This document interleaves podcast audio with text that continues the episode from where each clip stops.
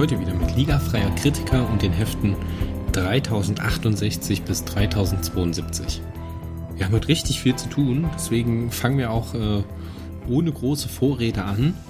Und zwar mit dem Heft 3068. Perry Roden 3068 aus dem Mythoszyklus, die Seele des Schulterreiters. Die Saphir-Heptagone von Kafta. Monkey jagt einen Attentäter. Autor ist Uwe Anton, Titelbildzeichner ist Sven Papenbrock. Innenillustration stammt ebenso von Sven Papenbrock. Erstmals erschienen ist das Heft am Freitag, dem 5. Juni 2020. Unsere Hauptpersonen sind Monkey, Parant Illyria, Maxim, Maximowitsch Baranov und Sesbecker. Handlungszeitraum ist der 11. bis 19. Mai 2046 NGZ. Handlungsorte sind Kafta und ganz zum Schluss geht es nochmal kurz zurück nach Zarot und wir machen weiter mit dem Titelbild. Das Titelbild, na gut, dafür gibt es von mir relativ wenig gute Kritik. Ich mag es überhaupt nicht. Mir gefällt die Darstellung von Monkey nicht, mir gefällt der ganze Hintergrund nicht. Mir gefällt auch ehrlich gesagt nicht, wie es gemacht ist. Also da gibt es echt kein gutes Feedback von mir. Ähm, das ist halt eine Geschmackssache. Ich weiß, dass es viele Leute gibt, die genau solche Titelbilder echt mögen. Mir sind sie ehrlich gesagt nicht so lieb. Aber ich glaube, damit sollten wir es auch einfach mal bewenden lassen und äh, schauen mal lieber in die Handlung. Der Roman hat ein ganz klares Ziel. Wie werden wir den Sesbecker los und wie kriegen wir einen neuen Drive in die Monkey-Handlung, also in die Uso-Handlung, gemeinsam mit der Tessan Zemina Part? Monkey bringt an Bord seines Schiffes, der Nike Quinto, die Spacejet der Tomopathen auf und nimmt die beiden in Gewahrsam. Damit holt man sich natürlich auch den Schulterreiter ins Nest, weil wir wissen ja aus den letzten Heften, da wo wir die Monkey-Handlung das letzte Mal verlassen haben, dass Sesbecker, der Schulterreiter, in einem der Tomopathen gewechselt ist, um dann eben auch zu fliehen. Und das ist ganz klar erklärtes Ziel in diesem Roman, den Sesbecker festzusetzen und halt auch schlussendlich loszuwerden. Und damit fliegt man auch zu einer entlegenen Welt der Uso, vielleicht auch unter Beeinflussung von Sesbecker, Fragezeichen. Also das wird jetzt hier an der Stelle noch nicht ganz klar. Das wird dann am Ende nochmal zum Thema. Finde ich aber auch ganz schön, dass es nicht abschließend, ja, nicht abschließend geklärt ist, was jetzt damit passiert ist. Aber ich bin fest der Meinung, dass Sesbecker sich hier äh, in die Schiffspositronik in den Bioplasma-Anteil äh, eingehackt hat und als Wirt genutzt hat, um dann halt das äh, Schiff zu beeinflussen, die Positronik zu beeinflussen, diesen Vorschlag zu machen, nach Kafta zu fliegen. Also wie gesagt, ich gehe fest davon aus, dass das äh, die Beeinflussung von äh, Sesbecker, dem Versuchen gewesen ist, dass man eben jetzt so nach Kafta fliegt. Warum das so ist, finden wir gleich heraus. Auf jeden Fall geht es jetzt erstmal an Bord der Nike Quinto Richtung Kafta. Denn auch das Gegenteil, also das Antagonistenziel in diesem Roman ist relativ klar. Der Versune will einen Weg finden, wie er seine Artgenossen, also die Versunen in Ankaisin, darüber informieren kann, was jetzt in der Milchstraße eigentlich los ist. Beziehungsweise was er herausgefunden hat. Im genaueren, dass die Kairaner eben dort sind und halt dort versuchen, ihr Trajekt umzusetzen. Und jetzt will er irgendeinen Weg finden, wie er mit den Versunen in Ankaisin sprechen kann. Bei der Landung auf Kafta schafft äh, Sesbecker einen Zugriff und die Befreiung des, der Tomopathen ja, gelingt ihm mehr oder weniger. Die Tomopathen werden relativ schnell wieder äh, durch einen Einsatz von Monkey festgenommen bzw. eingefangen und halt wieder äh, ins Verlies geschmissen. Darüber findet man aber eigentlich heraus, was das wirkliche Ziel von Sesbecker ist. Das geht nämlich da nicht um die Tomopathen und äh, Chaos zu stiften oder abzuhauen, nämlich es geht dem Sesbecker darum, auf diesem Planeten an das Dakar-Com zu äh, gelangen. Und dieses Dakacom ist eine Art Gerät, das äh, aus der Geschichte der Kappins stammt, womit man universenweit bzw. galaxienübergreifend kommunizieren kann. Also das ist eben der Weg, den Sesbecker sucht, um die Versuchen zu informieren, dass die Kairaner in der Milch Milchstraße sind. Um dieses Dakacom, um dieses Dakacom zu benutzen, braucht man aber eben auch ähm, Sextagonium. Das ist ein äh, Hyperkristall, der sechsdimensional schwingt Dafür braucht man eben auch diese sechsdimensional aufgeladenen Saphir-Heptagone, die da auch im Untertitel angesprochen sind. Zemina Part und Monkey stellen dem Schulterreiter eine Falle mit gespieltem Verrat, lockt die Zemina Part den Versuch an. Also sie tut so, als ob sie Monkey verraten wollen würde und lockt den Versuch damit in eine Art ja, Falle. Und damit diese Falle aufgehen kann, muss Monkey unter Drogeneinfluss ähm, zugänglich gemacht werden für den Sesbecker. Sie liefert ihm also Monkey aus? Sesbecker versucht, den Monkey zu übernehmen, was äh, aber scheitert und äh, aus Gründen muss sich dieser dann in eines dieser Saphir-Heptagone flüchten und äh, wird dann dort äh, gemeinsam mit diesem Heptagon durch Monkey vernichtet. Also der bringt das dann äh, zur Explosion, beziehungsweise zerstört das dann einfach und damit ist der Versune Sesbecker sozusagen hinüber. Dann machen wir noch einen kurzen Abstecher auf Zarut, denn dort will Monkey sich bei der Legatin Nevesai Ayaraldi zurückmelden und äh, den Auftrag als beendet melden. Also der sagt dann, wir haben die Tumopathen erwischt, Sesbecker ist vernichtet und äh, ist jetzt alles wieder gut. Und ich hätte jetzt gerne eine Ausweitung meiner Lizenzen für die USO.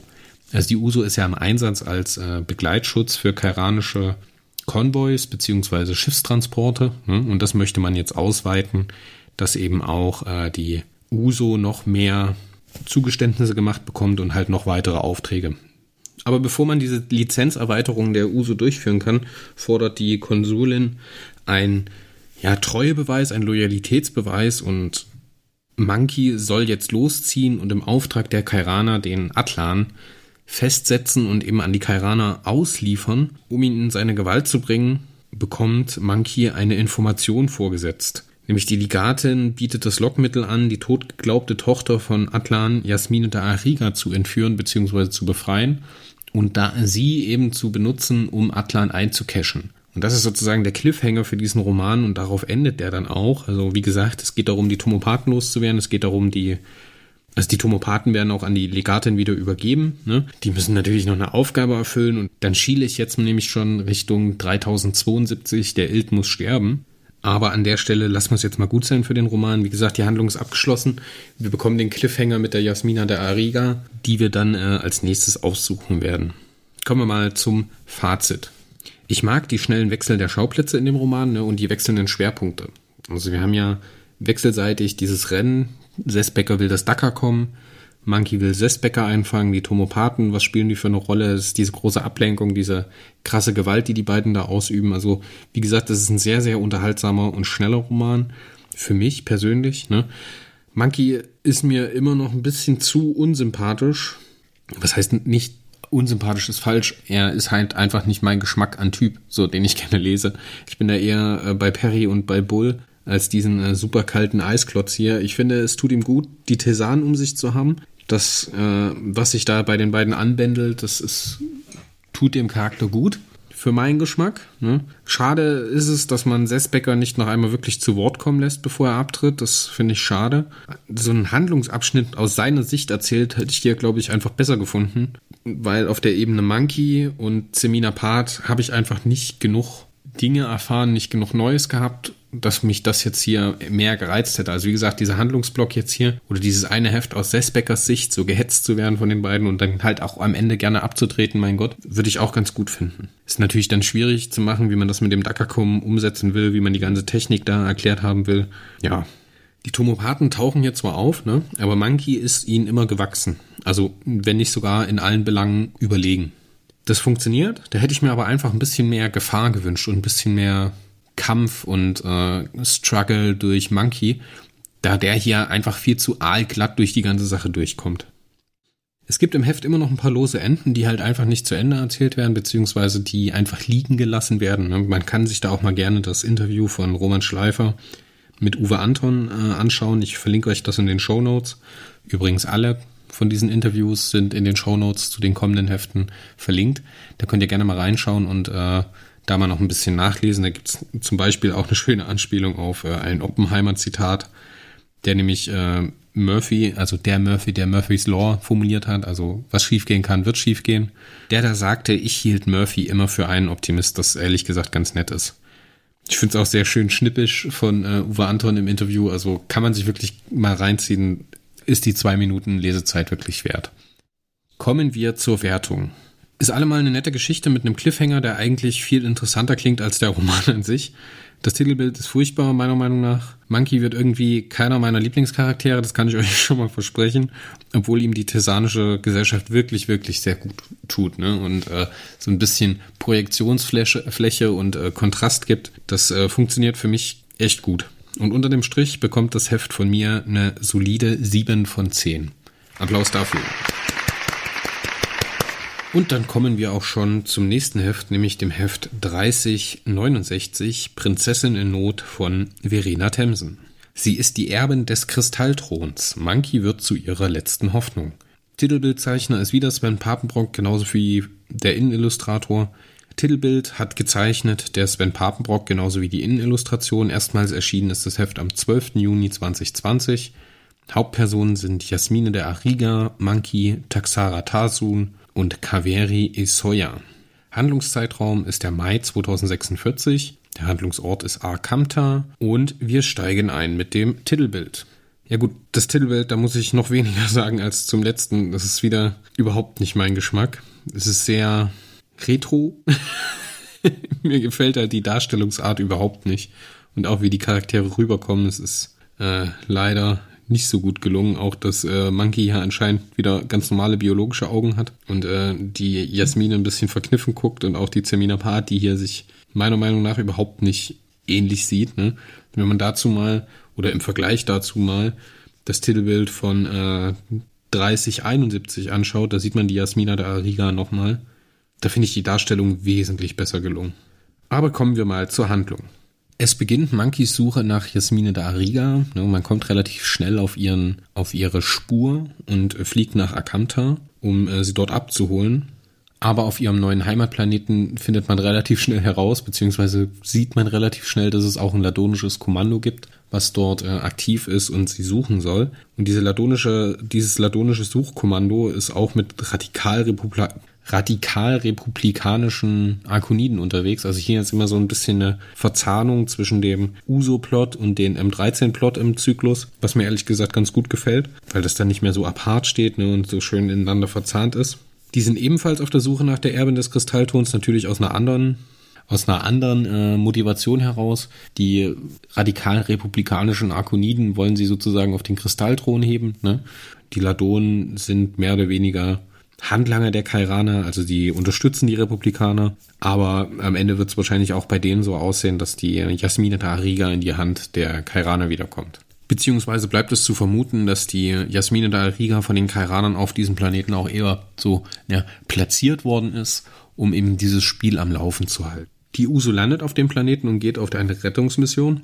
Und obwohl man da eigentlich nicht so wirklich was weiß über die Beweggründe der Ladonen, ne, ist sie halt nur ist auch die ganze Lage auf dem Planeten sehr schwer, schwer einzuschätzen. Deswegen bekommt das hier so eine kleine Agenten-Action, weil eben die Tessan, also Zemina Part und äh, Monkey alleine losziehen in diesen äh, Kleinstraumschiffen, wo es dann auch eine tolle Szene gibt mit Jasmina. Deswegen ist das schon alles ziemlich cool, was hier so passiert. Auf der zweiten Handlungsebene im Roman haben wir halt Jasmine, der Erreger, die unter dem Einfluss des Para, äh, des Parani, des Shanpatri-Arztes steht und die immer wieder an so einem Stein gehalten werden muss, um halt ihre, ihre Lebensgeister aufzufrischen, um sie vermutlich mit Vitalenergie zu tanken. Ne? Das fällt hier dem Leser relativ schnell auf. Und da es halt eine Shenpatri oder ein Shenpatri da auch wieder mit dabei ist, merkt man halt immer deutlicher, dass das hier alles so eine, so eine abgesteckte Nummer von den Kairanern sein könnte. Und je länger dieser Plot um die Jasmine Daria geht, merkt man halt auch, dass sie, dass irgendwas mit ihr nicht stimmen kann. Und sie halt äh, überalt wirkt, ne? Sie passt irgendwie nicht da rein. Es scheint irgendwie so eine Truman-Show zu sein, die da abläuft. Also das finde ich schon echt gut gemacht, weil hier ist man als Leser oder war ich als Leser immer noch sehr am Rätselraten, okay, was, was passiert jetzt hier eigentlich?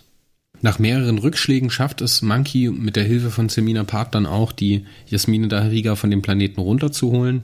Diese Rückschläge sind echt unterhaltsam gemacht. Also ich bin, wie gesagt, durch dieses Heft sehr, sehr durchgepflügt. Und das äh, hat mir auch den ganzen Uso-Plot ein bisschen gerettet, beziehungsweise ein bisschen mehr. War ein bisschen mehr nach meinem Geschmack, als es sonst eben gewesen ist. An Bord der Radpatostan und in Begleitung der Nike Quinto findet man dann auch heraus, dass es eben sich nicht um Atlans Tochter Jasmine Dahriga handeln kann, sondern eben um seine Enkelin. Das heißt, diese Frau, diese junge Frau wurde im Bewusstsein erzogen, Jasmine da Riga, also Atlans Tochter zu sein, aber ist rein biologisch die Enkelin von Atlan. Warum das so ist, kann ich euch an dieser Stelle der Handlung natürlich noch nicht sagen. Das werden wir alles noch herausfinden. Das wird auch später noch zum Thema werden. Mit Jasmine da Riga im Schlepptau informiert Monkey jetzt den Atlan erstens, dass er die Jasmine gefunden hat. Also er geht auf das Angebot oder die Aufgabe der Kairana ein. Ne?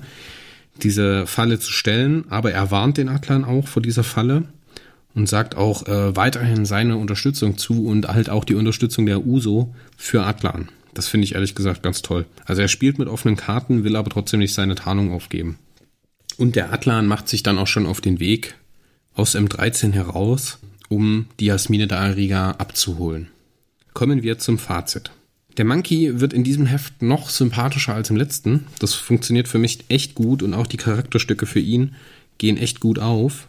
Und vor allem diese fürsorgliche Art, wie er mit der Jasmine Daharia umgeht und die humoristischen Momente, zu denen er sich als Kopfgeldjäger ausgibt. Ne? Also es gibt dann so Situationen, dann treffen sie halt auf diese Arkoniden, diese republikanischen, und müssen sich dann als Kopfgeldjäger ausgeben in der Höhle. Was ehrlich gesagt ganz toll ist, auch wie er dann äh, mit diesen Wildtieren da umgeht. Da wird er wirklich zum Sympathen für mich. Er funktioniert hier am besten im ganzen Zyklus. Für mich persönlich immer. Ne? Es gibt bestimmt viele Leute, die da Fans sind von Monkey. Ich gehöre leider nicht dazu und das hier ist einer für mich der Highlights in der Monkey-Handlung. Die Geschichte ist sehr schön flott ne, und hat kaum Längen, also auch auf dem Planeten, wie die sich jagen und auch die Handlungsebene bei Jasmina da Ariga, wie diese ganze Gesellschaft um sie herum eingeführt wird, wie ihre Flucht erzählt wird, das funktioniert sehr, sehr gut. Ich kann koppeln mit ihr und ich kann auch so ein bisschen verstehen, wie sie so tickt und warum sie bestimmte Sachen im Roman macht. Ne? Und das so nach 60 Seiten sagen zu können, ich glaube, das ist ein echtes Prädikat für Verena Themsen, den sie hier, also den Roman hat sie hier wirklich sehr, sehr gut hinbekommen. Die Einführung der Gesellschaft der Arkoniden ne, von Ak Akamta, dieser Name ist ganz furchtbar, aber es erinnert irgendwie an die Foundation von Asimov, also dieses, diese zielgerichtete Gesellschaft. Ne? Und in diesem Roman wurmt es mich unfassbar, dass man immer noch nicht weiß, was die Kairaner mit dieser Enkelin eigentlich vorhaben, so was jetzt hier eigentlich der übergreifende Plot ist. Und das finde ich eine der Sachen, die echt schön sind am Mythos, ist die Geschichte rund um Jasmine Dariga, auch wie sie bis schließlich zu 3099 fortgesetzt wird. Auch die Verfolgungsjagden im Roman haben mich irgendwie an, ja, so ein bisschen an die Schilderung von Susan Schwarz äh, auf ihr erinnert. Und deswegen war ich dem Roman auch direkt positiv gesinnt. Also ich bin hier nicht restlos begeistert von dem Roman, weil wie gesagt, ich bin nicht so der Akoniden-Fan, ich bin nicht so der Uso-Fan und ich bin beileibe kein Monkey-Fan. Aber das, was hier passiert, ist echt richtig, richtig cool. Deswegen kommen wir auch mal zur Wertung. Es ist ein echt toller Roman, der es leider nicht schafft, Druck auf die Haupthandlung des Zyklus ent zu entwickeln. Ne, das begreift man erst später, dass er das eigentlich macht, dass er das aber halt vorbereitet, bevor die großen Revelations kommen. Also es ist ein sehr wichtiger Roman, wie wir äh, Jasmina Dariga hier kennenlernen und dass sie halt in, den, äh, in die Handlung eingeführt wird. Deswegen sind diese ganzen Elemente über die Motivation, was jetzt da eigentlich passieren soll, aus Sicht der Kairaner, noch nicht mit drin. Ich habe jetzt hier, während ich beim Lesen meine Notizen gemacht habe, ein Exposé-Problem äh, mit Fragezeichen vermerkt. Aber dem kann ich jetzt so im Nachhinein nicht mehr zustimmen, weil halt viele Sachen, die wir über Jasmine jetzt noch nicht erfahren, später noch wichtig werden und es halt später noch präsentiert werden. Deswegen, man braucht diesem Roman keine Vorschusslorbeeren zu geben. Das braucht er auch gar nicht. Das ist ein super unterhaltsames Ding, ja. Ne? Aber die Sachen, die wir nicht bekommen, das hat einen Grund und das wird halt später noch eingelöst, meiner Meinung nach. Deswegen kriegt das ganze Ding von mir ein äh, Daumen hoch und äh, 8 von 10 Punkten und Applaus für Vera, Verena Themsen, die das hier wirklich, wirklich toll gemacht hat. Mir einen Monkey näher zu bringen und äh, in einem äh, Achterroman unterzubringen, ist echt eine Leistung. Toll, toll, toll. Und dann kommen wir auch schon zum nächsten Band nämlich dem Band 3070 aus dem Mythoszyklus Die Physik des Friedens. Atlan sucht die Kristallprinzessin auf einer Welt der Asaran. Autor ist diesmal oder Autorin ist diesmal Michael Stern, die auch den Nachfolgeband schreiben wird, beziehungsweise geschrieben hat. Titelbildzeichner ist Alfred Kelzner. In Illustration stammt von Sven Papenbrock. Erstmals erschienen ist das Heft am Freitag, dem 19. Juni 2020 Hauptpersonen sind Jasmine da Ariga, Monkey, Atlan und Guki. Der Handlungszeitraum ist Ende Mai, Anfang Juni 2046 NGZ. Handlungsort ist Sisten und wir schauen uns mal das Titelbild an. Das ist ein Alfred Kelzner Titelbild und ich mag Alfred Kelzner Titelbild, weil sie Titelbilder, weil sie so eine Art Airbrush-Style haben und hier natürlich auch wieder es gibt Weltraum, es gibt äh, ein Raumschiff, im Hintergrund anscheinend die Bleisphäre. Von daher eigentlich alles nach meinem Geschmack, deswegen ist es ein echtes Top-Titelbild von mir. Es wird halt nur in Schatten gestellt vom Nachfolgeband, nämlich 3071 Xirachos Tiefen, wo wir die Jasmina da Ariga im Vordergrund sehen, die halt wirklich fantastisch aussieht. Aber kommen wir doch mal zur Handlung. Im Groben geht's hier darum, wie Atlan in die Falle der Tomopathen tappt. Weil das ist der eigentliche Arc des Romans, dass eben der Atlan, der sich eigentlich über, irgendwie überlegen fühlt über die Tomopathen und die Sache nicht so richtig ernst zu nehmen scheint, halt in diese Falle, in dieses abgekartete Spiel der Kairaner, beziehungsweise deren Handlanger der Tomopathen reintappt. Denn äh, recht unvermittelt beginnt der Roman mit einer Gefangenen-Szene zwischen Jasmine da Ariga und den Tomopathen, die sie entführt haben. Wie die entführt worden ist, wissen wir gar nicht. Ne? Was jetzt genau im Hintergrund passiert ist, wissen wir nicht. Wir nehmen halt nur die Handlung auf, wie sie in 3069 passiert ist oder geendet hat und äh, beginnen jetzt hier mit der Szene, dass sie eben entführt worden ist. Und Aklan wird in diesem Roman beziehungsweise zu Beginn des Romans aufgefordert, zu einem Austausch zu kommen, nämlich die Jasmine da Ariga zu empfangen im Austausch gegen etwas auf einem Planeten der Asaran, der da heißt Sisten. Dort findet dieser namensgebende Kongress statt, der eben ergründen soll, ob es eine Art Physik des Friedens gibt, ne? was so ein bisschen ein Metathema in dem Heft ist, worüber ich aber ehrlich gesagt kein, nicht viele Worte verlieren möchte. Diese Asaran diskutieren darüber, inwieweit äh, es denn Naturzustand ist, dass man im Frieden eben lebt. Diese Asaran, das muss man wissen, werden von den Kairanern gefördert und das äh, hört sich hier und da ein bisschen an wie Gehirnwäsche, die halt hier in Form des Kairanischen Friedensbundes auftreten und eben da diese, ja, Art metaphysische Diskussion auf diesem Kongress so ein bisschen angeleitet haben über diese Physik des Friedens. Ist, finde ich, ein tolles Setting für so eine krasse Geschichte, die hier abgefeuert wird. Warum die so krass ist, da kommen wir später noch dazu. Die ist nämlich, ja, ist egal, komm, sparen wir uns für später auf. Da werden wir noch äh, noch ein bisschen durchgehen.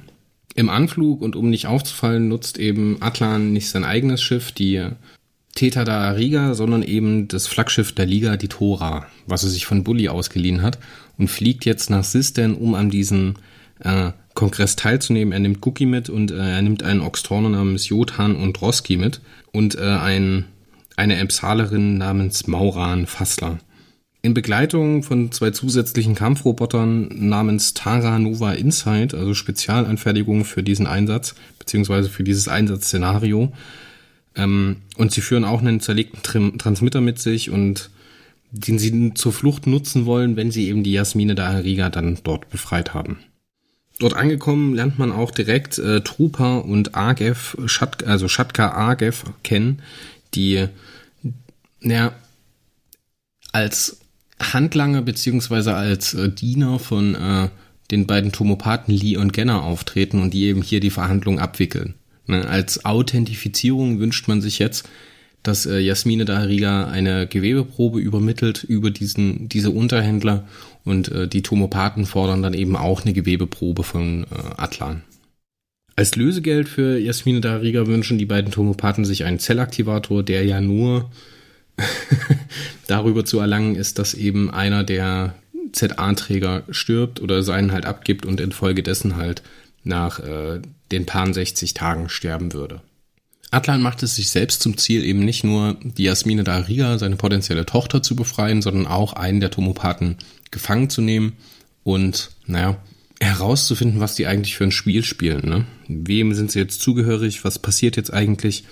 Und hier ist halt der Punkt, wo man merkt, dass Atlan die Sache erstens nie so richtig ernst nimmt und zweitens, dass er immer mehr nach der Pfeife von den beiden Tomopathen tanzt. Als Atlan dann endgültig in die Falle der beiden Tomopathen tappt, ähm, kommt es zu einer Schießerei in einem, in einem Art ja, Saal, wo gerade eine Lesung stattfindet, ein Vortrag stattfindet über diese Physik des Friedens. Und hier kommt es jetzt zum Einsatz von Sprengfallen, kommt zu einer Schießerei, wo viele Menschen oder Wesen eben sterben. Das halt wirklich, ja, blutig ist, ne, und die Tomopathen halt auch zum Einsatz kommen, die sich in der Folge dann halt auch auf die Flucht begeben.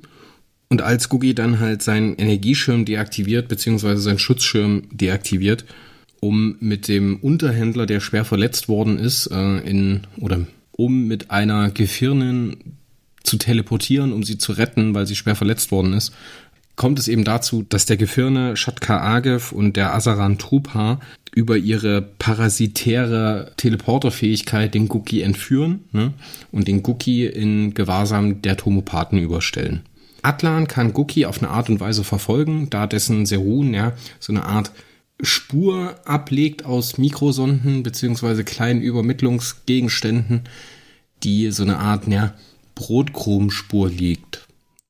Die Tomopathen fliegen direkt los und flüchten in Richtung des Shearing-Systems, was was die Ursprungswelt der Asaran ist und äh, weit außerhalb äh, der eigentlichen Reichweite von allem liegt, nämlich im galaktischen Halo.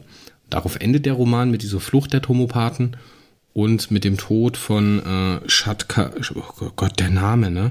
Shatka Agev, der äh, schwer verletzt worden ist, weil Atlan ihn kurz vor der Parasitär-Teleportation einen tödlichen Schuss verpasst hat und der eben nach der Teleportation noch stirbt. Das ist halt so dieser krasse Kontrast vor diesem friedlichen Hintergrund, vor dieser Gehirnwäsche-Hintergrund, diese Schießerei, diese explizite Gewalt und halt auch das skrupellose Vorgehen der Tomopathen. Ne? Und dann kommen wir mal zum Fazit in dem Roman. Ich muss sagen, dieses äh, auf der einen Seite dieses Gefangenendilemma, was man immer wieder in der B-Handlung so ein bisschen anklingen hört, also diese Beziehung zwischen Jasmine Dahariga und dem Tomopathen, das ist schon echt cool. Ne? Und ich finde es auch stark, wie man die Jasmine hier so ein bisschen brechen lässt, weil sie eben diesen Kristallkuss ihres Shen-Patriarztes so vermisst. Genauso gefällt mir super, wie halt äh, die Tomopathen da eine Falle aufstellen und der Atlan halt so ein bisschen hochnäsig da reintappt. Das kommt super rüber und das kommt auch bei mir super an. Genauso dieser Kontrast zwischen expliziter Gewalt ne, und halt äh, Hintergrundgeschichte auf diesem, auf diesem äh, Friedenskongress gefällt mir wirklich, wirklich super. Und hier, es tut mir wirklich leid, ne, aber die Michelle Stern hat mir diesem Doppelband wirklich eine absolute Bombe geliefert. Und das hier ist der echte Auftakt. Und da mir aber der zweite, der zweite Band ein bisschen besser gefällt, ähm, muss ich jetzt hier einfach so eine Stufen Sache reinbringen. Ne? Das ist ein Top-Roman und wenn der so allein stehen würde, dann würde der wahrscheinlich auch sogar noch eine höhere Wertung von mir bekommen. Aber ähm, hier sage ich jetzt mal, ich nehme noch einen Punkt weg, damit ich den beim nächsten Mal oben drauflegen kann bei Xirachos Tiefen, der es halt auch von Michel Stern stammt. Deswegen kriegt der Roman von mir, und jetzt kommen wir zur Wertung, eine 8 von 10. Ne? Eigentlich ist es die 9 von 10, aber ja, ihr könnt euch jetzt schon denken, was das nächste Mal für eine Wertung drunter steht. Aber hier Michel Stern in äh, 30, 70, da gibt's wirklich, wirklich wenig zu meckern. Richtig, richtig toller Roman. Und damit kommen wir zum vorletzten Roman für die heutige Sendung, nämlich Perry Rowan Band 3071, Xerashos Tiefen. Atlan im System, Atlan im System der verborgenen Welt. Eine ungeheuren Verschwörung auf der Spur. Autorin ist Michel Stern. Das Titelbild stammt von Dominik Bayerler Innenillustration ist von Sven Papenbrock. Erstmals erschienen ist das Heft am 26. Juni 2020. Hauptpersonen sind Jasmine Dahariga, Atlan, Lee, Genner und Timbalan. Handlungszeitraum ist der Juni 2046 NGZ und wir befinden uns auf Xirasho. Das Titelbild. Und das Titelbild ist einer meiner Highlights im Zyklus, weil ich das echt total gerne mag das fasziniert mich irgendwie, wie die Jasmine Dariga da in die vermeintliche Kamera schaut. Finde ich ganz, ganz, ganz, ganz toll. Und äh, ja, wenn es nicht das Top-Titelbild ist, ist es auf jeden Fall in den Top 3. Die Handlung. Nachdem Lee und Genner beim letzten Mal ja die Jasmine da Ariga in, ihren, in ihre Gewalt gebracht haben, haben sie dasselbe jetzt auch mit Guki angestellt, der jetzt eben auch in die Gewalt der Tomopathen gewechselt ist und äh, sie haben die beiden untergebracht auf Xerasho. Atlan kann den Guki aber aufgrund dieser Brotkrumenspur dieser Mikrosender verfolgen und erreicht so den Planeten Xirasho. In Begleitung von Jotan Ondroski und dem Swoon-Ingenieur Timbalan, der sich freiwillig zu dieser Mission meldet, ähm, bricht Atlan auf in die Atmosphäre des Gasriesen und äh, nimmt auch noch zehn Taras mit. Man findet recht schnell den Unterschlupf der Tomopathen und kommt ihnen auf die Spur und erhält dann dort wieder dieses irrsinnige Angebot oder diese irrsinnige Forderung der Tomopathen, nämlich ein Sonnensystem, 20 EPRIC-Raumer und zwei Zellaktivatoren diesmal. Ja, okay. Mit Guki und äh, Jasmine Dahariga haben die beiden natürlich äh, beide Trümpfe in der Hand. Und Atlan ist jetzt hier in der Bütt, um die beiden zu befreien. Gleichzeitig auf der anderen Handlungsebene haben wir halt wieder diese, dieses Zusammenspiel von Jasmine Dahariga und dem einen Tomopathen, der sie immer wieder befreit, um sie danach halt in so eine Art, ja, Ausbruchsdilemma, Gefangenendilemma, Dingens einzufangen und wieder in ihre Zelle zu sperren, um sie dann halt irgendwann mal äh, zu brechen, weil das ja nichts anderes als psychologische Folter ist.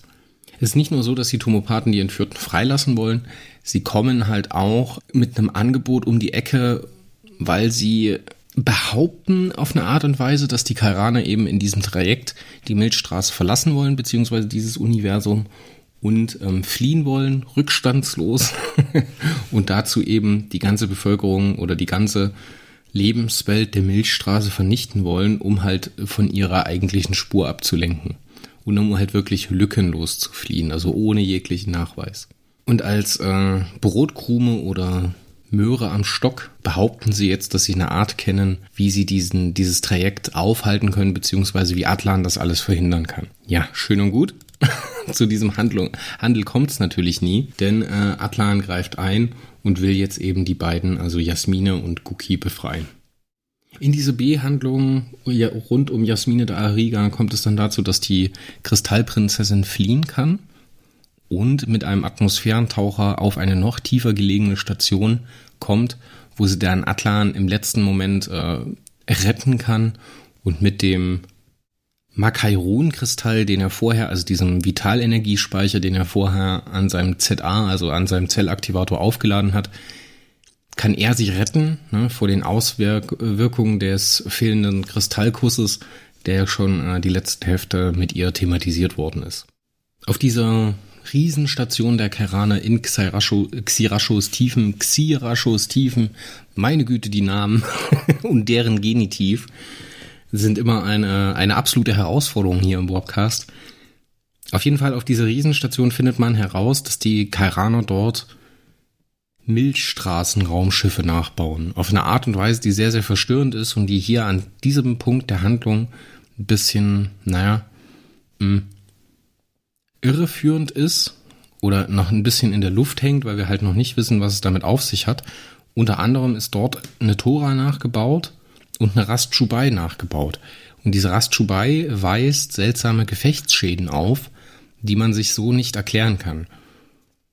Und anscheinend soll, oder man vermutet hier als Leser natürlich sofort, dass das so eine Art trojanisches Pferdnummer werden soll und dass die Kairaner hier planen, irgendwas zu ersetzen beziehungsweise etwas zu kopieren und auszutauschen, was natürlich mit dieser ganzen Klonnummer ähm, aus den letzten beiden Heften, aus diesen potenziellen Füllromanen von Michael, Michael Markus Turner in Einklang steht. Und das ist halt echt spannend, weil hier, als ich das gelesen habe, fing halt für mich komplettes Spekulieren an, okay, was passiert jetzt? Ich habe mich hier ganz bewusst aus den weiteren Handlungsschritten im kleineren, ne, also jetzt nicht klar, der Eld muss sterben, das war ja vorher schon klar, was da passieren soll. Ähm, aber aus diesen kleinen Details habe ich mich komplett rausgehalten habe halt wirklich das Ding gelesen und da habe ich so heftig spekuliert, was das jetzt sein könnte. Und rund um diese Station in Xirachos Tiefen, das war schon echt, echt eine tolle Sache. Guki, der ja nach Atlans Entscheidung, Jasmine Dahariga an dieser tiefen Station zu retten, weiter in der Hand der Tomopathen ist, wird auf eine ausweglose Straße geschickt oder soll, in Anführungszeichen, soll, könnte, auf eine ausweg, ausweglose Straße geschickt worden sein und äh, soll dort weiter festgehalten werden. Atlan flieht jetzt, ne? Und an Bord der Tora ist Atlans Ziel direkt diese Werft der Kairaner zu vernichten, um eben zu verhindern, dass die Kairaner damit ihre Pläne weiter durchführen, bevor man jetzt zu dieser ausweglosen Straße fliegt und den Cookie befreit. Darauf endet der Roman eben auch, dass man jetzt hier nicht mehr mitbekommt, was passiert. Und dass man halt nur noch diese, diese Willensbekundung von Atlan hört, diese Werft zu zerstören und danach Cookie zu befreien. Dann bricht der Roman ab und das ist halt genau richtig.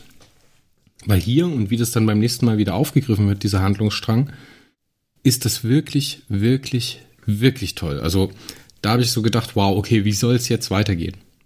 Kommen wir mal zum Fazit. Ich habe mein Fazit jetzt schon im Handlungsteil mal mit anklingen lassen. dass der Roman mich halt wirklich, wirklich fasziniert hat. Ähm, kommen wir noch auf ein paar Negativpunkte oder die Punkte, die am Ende zum Abzug geführt haben.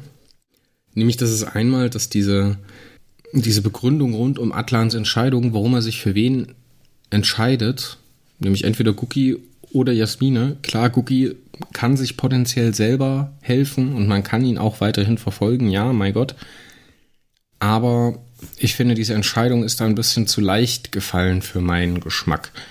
Genauso fand ich ein bisschen unnötig, ein bisschen, deswegen sind es halt beides mal bloß ein halben Punkt, den ich für, dafür abziehe in meiner persönlichen Wertungsskala, ist dieser Einstieg rund um Atlan, der in dieser Jagdpause im Anflug auf Xirachos Tiefen, mehr oder weniger, erstmal da diese Kay Evans äh, wegschnackselt.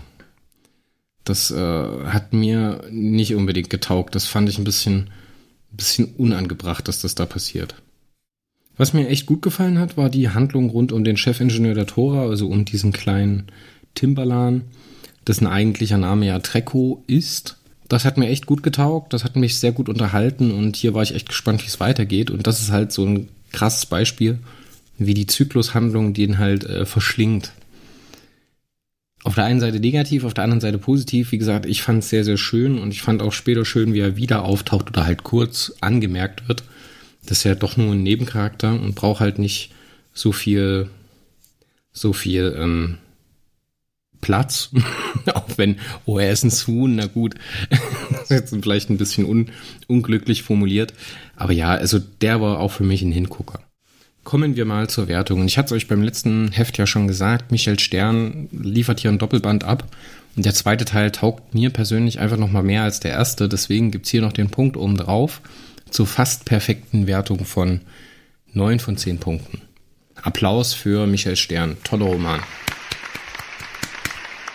Und damit kommen wir zum heutigen Grande Finale, nämlich Band 3072. Der Ild muss sterben. Guki auf der ausweglosen Straße. Und im Bann der, des kairanischen Paraschocks. Und im Bann des kairanischen Paraschocks. Leo Lukas hat das ganze Ding geschrieben. Titelbildzeichner ist der verrückte, wahnsinnig tolle Arndt Drexler. In Illustration Sven Papenbrock. Erstmals erschienen ist das Heft am 3. Juli 2020. Hauptpersonen sind Atlan Dagunozal, Lionel Obioma, Flieg, Flick Lirt, Kernpech, Lee Genner, Reginald Bull und Muff. Handlungszeitraum ist der Juni 2046. NGZ und Handlungsort ist Ort Irsal. Wir befinden uns auf einer ausweglosen Straße. Das Titelbild von Arndt Drexler. Ja. Es sagt eigentlich alles. Man sieht auf der einen Seite Cookie in so einer Art Rook-Sicht aus Guardians of the Galaxy, also der kleine Waschbär da. Wir haben die Spiralgalaxis-Projektion, die sich ausbreitet und halt diesen Titel, ne? Und diese Glubschaugen von Cookie. Ach, ist das alles traurig. Der Ilt muss sterben, ja. Achtung, Spoiler. Kommen wir zur Handlung. Bei der Handlung will ich gar nicht so viele Worte verlieren, weil wir haben dazu ja mal eine extra Folge gemacht, damals mit den Jungs von äh, Radio Freies Erdruss, der Susan Schwarz, Ben Calvin Harry und halt unter anderem auch dem Autoren Leo Lukas. Da besprechen wir diesen Roman in aller Ausführlichkeit und Leo äh, erzählt ein bisschen über die Reaktionen dazu. Hm, natürlich ist es so ein Ding, ne? Denn eigentlich weiß jeder, was im Roman passieren wird. Eigentlich weiß jeder, was der Höhepunkt der Handlung ist und deswegen fällt die Rahmenhandlung, also was im Roman jetzt im Einzelnen passiert, eigentlich so ein bisschen dahinter ab. Wir haben wieder zwei Handlungsebenen. Auf der einen Seite haben wir Atlan, der mit seinem Team halt unterwegs ist, um Cookie von dieser, von dieser ausweglosen Straße zu retten. Wir haben ähm, auf der anderen Seite Flicklirt, die halt äh, diese ausweglose Straße ja, bewohnt und dort die Tochter eines Clanchefs ist, die sich in den Sprachbehinderten oder mit dem sprachbehinderten Muff durchschlägt. Ja, das ist alles so ein bisschen komisch, weil es so gegensätzlich wirkt, ne? zu gegensätzlich, um das ganze Ding hier eigentlich ernst zu nehmen. Atlan jagt Guki hinterher und äh, trifft dann halt auch auf diese Suche nach Guki über eine Spur zu den Tomopathen auf diese Flicklirt und äh, trifft dort einen, einen Shebopaner namens Igen, weil ich den äh, Shebopaner Namen natürlich nicht aussprechen kann. der ihnen diesen ultimativen Tipp gibt, dass äh, Guki seinen Aufpassern entkommen sein soll mit seinen Parafähigkeiten. Und Atlan versucht sich jetzt an dessen Fersen zu heften und schafft das dann schlussendlich auch aufzuholen und die Tomopathen und Guki zu stellen. Aber auf dem Weg dahin greifen Atlan und seine Leute, also der Lionel Obioma, der Hyperphysiker und äh, sein Team, eine kairanische Kontrollstation an und dort äh, droht man unter anderem halt auch dem Chef von dieser ganzen Veranstaltung, Parko Reva, Reva Daze, oh Gott, die Namen, mit der Vernichtung dieser ausweglosen Straße und verlangt eben auch Zugriff auf die Überwachungssysteme, um darüber Guki ausfindig zu machen. Während man eben die Suppressoren auf der, also die Vitalsuppressoren oder Erntemaschinen für die Vitalenergie der Kairaner ähm, unschädlich macht, lösen die Kairaner als Gegenmaßnahme einen Paraschock aus, der auf dieser ganzen ausweglosen Straße die Technik versagen lässt und halt auch äh, Gukis Parafähigkeiten stoppt bzw. unterbindet.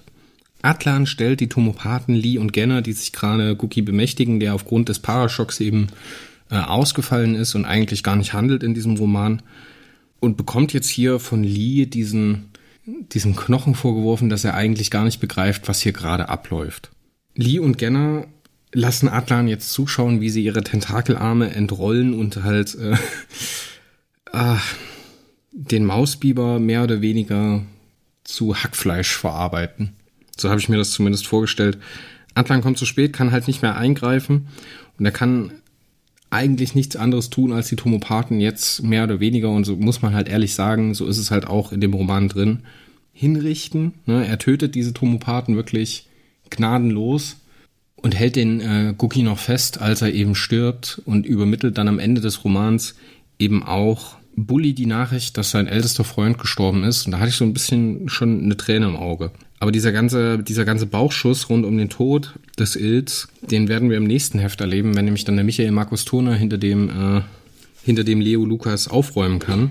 Und damit wollen wir es eigentlich auch gut sein lassen für die Handlung, weil wie gesagt, dieser Roman ist, glaube ich, in aller Breite im Internet besprochen worden auf unterschiedlichsten Portalen im Forum und sonst wo. Unter anderem halt auch in der verlinkten Folge, schaut in die Show Notes des Warpcasts oder auch drüben beim Radio Freies Erdros ist die erschienen, den wir damals mit Susan Schwarz, äh, Ben Calvin Harry, Leo Lukas, Alex Christoph von äh, Radio Freies Erdros, der Mario war dabei, ähm, haben wir da eine Folge dazu gemacht und haben auch dieses Thema großartig besprochen. Kommen wir mal zum Fazit. Ein krasser Roman, aber eigentlich kein guter Roman. Also zumindest nicht das, was ich nach Xerashos Tiefen erwartet habe. Er funktioniert, er funktioniert aber nur durch diesen krassen Impact am Ende. Alleinstehend diese Handlung um Flicklirt hätte ich sehr gut gefunden mit einer Suche oder einer Rettungsmission auf der ausweglosen Straße, wenn es eben nicht zu diesem Ende gekommen ist. Also das sind ganz viele Elemente, die für mich irgendwie nie so richtig zusammenpassen und die, weil eben die letzten Romane so harmonisch abgestimmt gewesen sind, ähm, funktionieren die hier für mich überhaupt nicht. Ne? Und es ist schon krass offensichtlich, dass hier was im Busch ist und halt ich verstehe Mario mittlerweile sehr gut, der damals ja gesagt hat, wer das nicht gerafft hat, dass der Ilt hier eigentlich nicht gestorben ist, der hat den Roman, glaube ich, nicht aufmerksam genug gelesen. Selbst für einen einsteigenden Leser sind da einfach so viele Sachen drin, so viele Lücken drin oder halt einfach ausgeblendete Sachen halt auch zwischen den Romanen, Sachen, die passieren und dann halt nur aufgegriffen werden, da muss irgendwas im Busch sein. Ne? Und, das, und das ruft dir dieser Roman von Seite 1 entgegen. Es ist irgendwas im Busch. Darüber ähm, zerbröselt er so für mich ein bisschen, weil er eben nicht diesen Planetengeschichten-Charme hat, den ja viele Romane, gerade von Susan Schwarz, auf IA zum Beispiel, da hat das super funktioniert für mich. Oder halt auch im Dioversum, wo immer diese Planetengeschichten eine eigene Story sind, die halt wirklich lesenswert ist. Und das hat hier einfach nicht zusammengepasst. Er hat, die, hat das Romanziel nicht mit dieser B-Handlung zusammengepasst. Für sich genommen sind die Portionen aber nicht schlecht. Ne? Sie passen aber irgendwie nicht zusammen. Das soll vielleicht bei dem Roman auch so sein. Für mehr gibt's halt, weil die letzten, die vorhergehenden Romane so stark waren, hier noch eine 6 von 10. Auch weil ich weiß, was noch kommt. Aber wie gesagt, euch sei nochmal die äh, große Crossover-Folge zwischen Radio Freies und dem Warpcast ans Herz gelegt. Auch das Roman Schleifer-Interview hier auch wieder mit Leo Lukas ist sehr zu empfehlen, weil dort auch ein bisschen drauf eingegangen wird, wie jetzt ähm, gerade die Leute drauf reagiert haben und was sich Leo Lukas im Einzelnen vielleicht überlegt hat. Schaut da mal rein, ich packe euch einen Link in die Show Notes und äh, dann war's das für heute. Eine große Folge, fünf Hefte, also Fünf Hefte haben wir heute besprochen, Riesenpaket. Und beim nächsten Mal geht's dann weiter mit der ganzen Nachlese rund um Cookies, in Anführungszeichen tot. Ne? Wenn es dann weitergeht mit auf der grünen Welt von Michael Markus Turner. Das hat mir heute wieder sehr viel Spaß gemacht. Ich hoffe, ihr hattet Spaß beim Zuhören und wir hören uns beim nächsten Mal im Warpcast, wenn es wieder heißt Liga freier Kritiker zum Mythoszyklus. Wenn ihr noch einen Sticker haben wollt, schreibt mir einfach eine Mail, kontaktiert mich über Social Media, über Facebook, Instagram, Twitter. Dann könnt ihr noch einen äh, Warpcast Sticker bekommen, wenn ihr ein T-Shirt haben wollt. Schaut im Shop vorbei, ich verlinke euch das. Und äh, dann bis zum nächsten Mal. Ich war Chris, das ist der Warpcast. Tschö.